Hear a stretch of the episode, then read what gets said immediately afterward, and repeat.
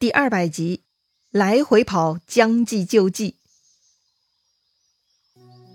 上一回咱们说到，刘备阵营招募新人白眉马良了。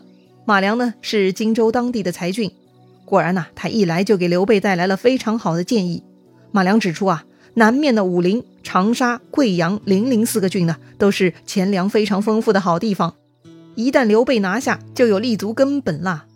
确实。刘备混到现在还是没有自己的地盘，而真正的地盘呢，是可以享受百姓税赋的那种，军粮钱财都不是天上掉下来的。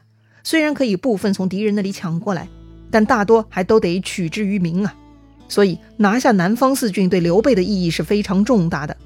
要说马良表现很好啊，刘备呢就留他在身边担任从事，并且派一级当马良的副手。按照马良的建议，第一站呢要攻打零陵。这个零陵嘛，就在今天的湖南永州，距离荆州还是挺远的。那里的情况刘备也不熟，所以呢，必须要谨慎出战。于是刘备派张飞做先锋，赵云在其后，刘备自己跟诸葛亮作为中军，一共出兵人马呢一万五千人，让关羽留守荆州，糜竺和刘封共守江陵，让公子刘琦呢自己镇守襄阳。这样呢，荆襄三城也稳住了。安排好了一切呢，刘备南征队伍就出发了。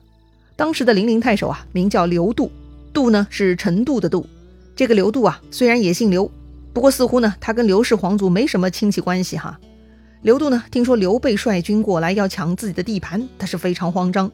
但他的儿子刘贤，贤良的贤哈，他比父亲的胆子大，因为他手下呢有一员勇猛武将，名叫邢道荣。这个人呢有万夫不挡之勇，非常厉害。虽然张飞、赵云呢也算是名声远播。但在刘贤看来呀，邢道荣是不比张飞、赵云逊色的，所以刘贤劝父亲要下定决心跟刘备侵略军对抗到底。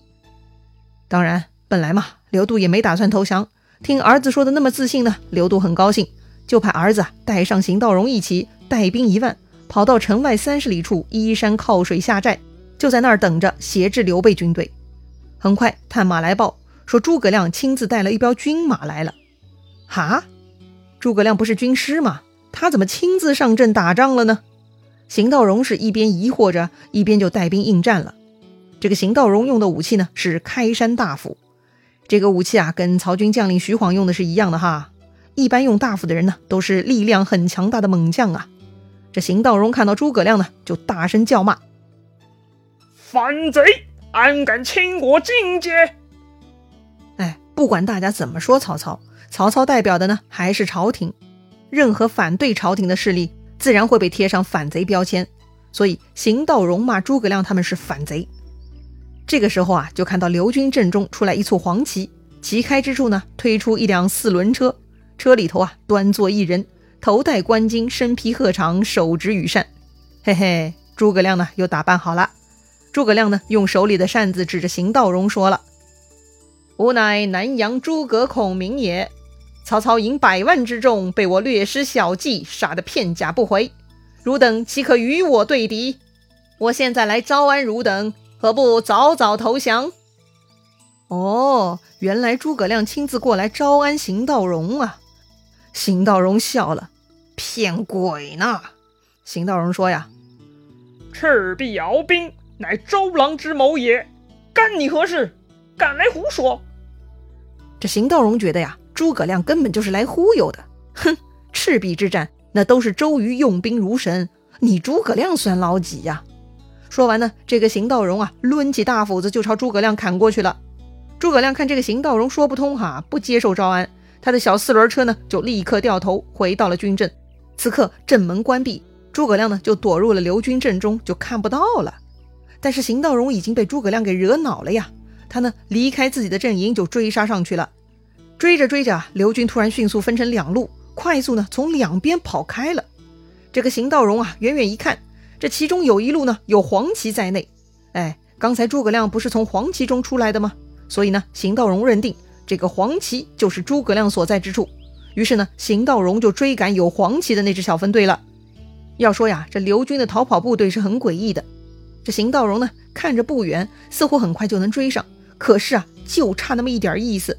最后呢，他追过了一个山头，这个邢道荣总算追上了这彪军马。眼看呢，邢道荣就要追上了，那边军马突然停下来了，黄旗呢也不走了，军阵就突然的分开了。邢道荣赶紧冲上前去，他就想砍掉中间的诸葛亮。可是这回军阵分开后啊，中间啊并没有那辆四轮车，更没有诸葛亮了，却突然看到一个将领，他是挺矛跃马，大喝一声，他直扑邢道荣啊！哎呀，原来已经掉包了呀！诸葛亮已经被换作张飞了，邢道荣赶紧抡着大斧头来迎战张飞。哎呀，这号称有万夫不挡之勇的邢道荣遇到张飞，嘿，那就哑火了。邢道荣跟张飞没打几个回合，就已经体力不支了。于是邢道荣赶紧回马，便想逃跑。哼，想跑哪那么容易呀？张飞大吼，那是喊声大震啊！一下子，路边的伏兵呢，全部被张飞给喊出来了。一时间，前前后后、左左右右，到处都是刘军。这个邢道荣啊，就被包围了。更悲催的是，前面又冒出了一员大将，拦住了邢道荣的去路。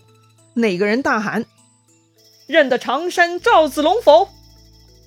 哎呀，后面是张飞，前面是赵云，邢道荣怎么可能打得过呀？眼下四周都是刘兵，邢道荣已经无处可逃了呀！哎呀，无奈了，这个邢道荣呢，只能下马投降了。哈哈，原来刚才诸葛亮亲自跑出来，那就是当诱饵的呀！要不是诸葛亮这种文人出来引诱，邢道荣又怎么会上当追赶，深入险境呢？哎，这下好了，只能投降了。于是呢，赵云就把邢道荣绑了，押赴营寨，交给刘备。刘备看到邢道荣啊，立刻下令拖下去斩了。但诸葛亮却站出来啊，让刀斧手慢一慢。诸葛亮就对邢道荣说了：“如果你帮我捉了刘贤，就准你投降。”邢道荣被诸葛亮骗到山后，先是被张飞追杀，再又遇到赵云夹攻，这个邢道荣是叫苦不迭，立刻投降了。可见邢道荣是贪生怕死，骨头不够硬啊。此刻见刘备要杀自己。邢道荣已经吓得是魂飞魄散了，但是诸葛亮又说可以放了自己，那邢道荣自然是要抓住救命稻草的呀。他是连连求饶，说自己愿意去捉刘贤。诸葛亮就问邢道荣了：“很好，那你打算怎么捉他呢？”这个邢道荣啊，一边心中盘算，一边呢他就对诸葛亮说了：“反正啊，只要诸葛亮肯放他回去，他就有办法说服刘贤。”而且呢，邢道荣还请诸葛亮连夜调兵去偷袭刘贤的营寨。邢道荣说呀，自己会当内应，回头里外呼应呢，就能活捉刘贤了。邢道荣还说，只要刘贤被抓，那他老爸那个零陵太守刘度就肯定投降了。哎，这个邢道荣说的呀，还算是有些逻辑哈。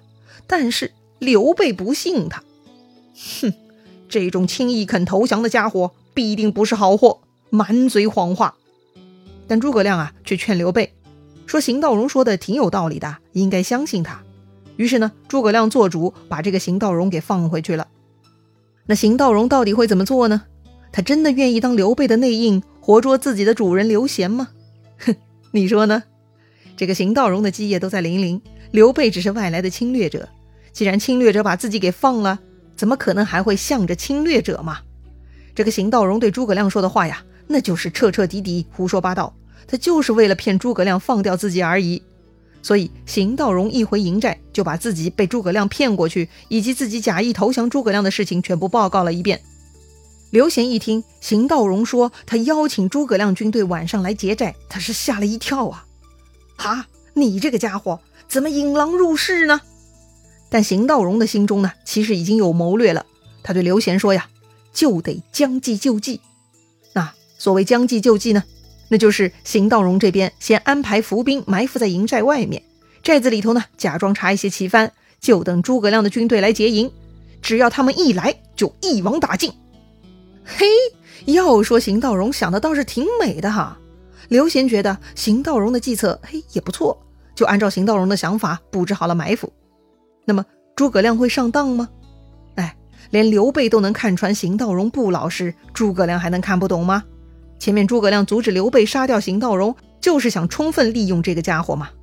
一刀杀掉很容易呀，但邢道荣这个家伙实在是个小角色，杀了他也不会影响刘度、刘贤父子。所以呢，诸葛亮要充分利用这个家伙，把这个导火索呢塞回炸药桶，然后再点燃导火索，才能引爆全局啊！诸葛亮听邢道荣邀请自己去劫营，就知道他会回去预先埋伏。那诸葛亮是不是就不来了，让邢道荣空等一个晚上呢？嗯，一般来说，要是知道敌人会埋伏，肯定不会再上门偷袭了，那不就是自寻死路吗？哼！但诸葛亮什么人呐？他可不是一般人呐！诸葛亮呢，也是将计就计。诸葛亮啊，还是派人去偷袭了，只不过呢，是一个很小的偷袭部队。当晚二更，一小支刘备队伍就来到了刘贤他们的营寨门口，到了呢，就放火。道荣他们埋伏在四周嘛，看到刘备军队来了呢，就跳出来砍杀。于是呢，这群放火的刘军立刻转头就逃跑了。这下刘贤、道荣都不干了。哦，你们这群家伙偷袭工作也太不职业了吧？怎么放把火也不再往里头走走呢？见到咱们也没好好打呢，怎么就像兔子一样逃得飞快呢？刘贤、道荣啊，既然想不通，那就必须得追击这群偷袭的家伙。于是他俩呢，率军一个劲儿的在后面追赶，居然一口气赶了十里路，但是还没追着。关键是这群人呐，已经跑得全部无影无踪了。哎呀，此处四下里是漆黑一片，鬼影都没有。这刘贤和邢道荣啊，都觉得毛骨悚然。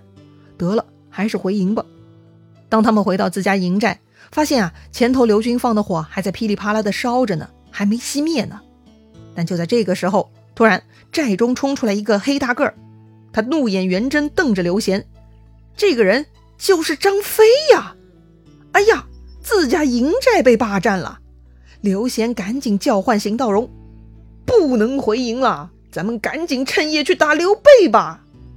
于是呢，这俩人又带兵回头往刘备军营方向去了。反正自家大营没了，那就去夜袭刘备吧。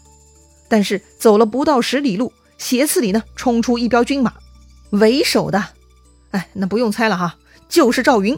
赵云啊，废话没有一句，他直接一枪把刘贤身边那个邢道荣给刺死于马下。刘贤看到邢道荣被杀了，吓得赶紧拨马就想逃。这时，那个在自家营中瞪过自己的张飞已经追过来了。张飞直接一把把这个刘贤呢给活捉了，捆着呢就把他带回去见诸葛亮了。这邢道荣出尔反尔，被赵云刺死。那刘贤呢？诸葛亮会怎么处理他呢？诸葛亮准备用什么方法攻取零陵呢？咱们下回再聊。